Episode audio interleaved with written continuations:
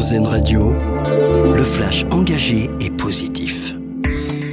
Bonjour à toutes, bonjour à tous. Des mesures pour mieux faire face à la délinquance et éviter de revivre les émeutes comme en juin dernier.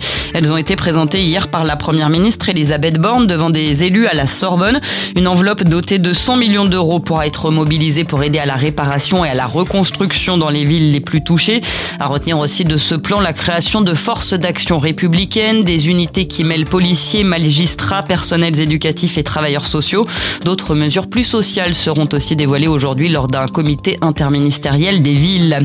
C'est une Française qui est la meilleure pâtissière du monde. Le titre de pâtissier mondial de l'année 2023 vient d'être décerné à Nina Métayer, chef de 35 ans originaire de La Rochelle. C'est la première femme à recevoir ce prestigieux prix de l'Union internationale des boulangers et pâtissiers. Encore une semaine de patience pour tous les fans des Beatles. Une chanson inédite sera dévoilée le jeudi 2 novembre. On l'a appris hier.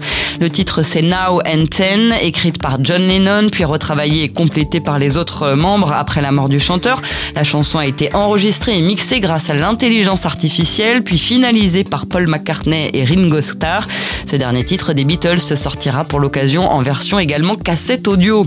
Ce geste pour éteindre un début de polémique, celle des étudiants obligés de quitter leur logement Crous pendant les JO de Paris. Dans le Parisien, la ministre de l'Enseignement supérieur promet des dénommagements pour ceux qui seront concernés, une indemnité de 100 euros et deux places offertes pour assister à des épreuves olympiques. Sylvie Rotaillot qui rappelle aussi que plus de 1600 logements du village olympique seront ensuite reconvertis après les Jeux en logements étudiants. On termine avec un dossier solution et cette appli qui est un peu le Shazam des plantes.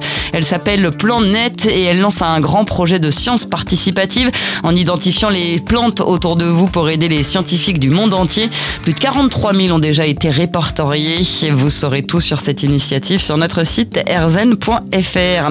Voilà pour l'info. Bon début de journée à notre écoute. Une autre vision de l'actualité. C'était le flash engagé et positif d'Airzen Radio.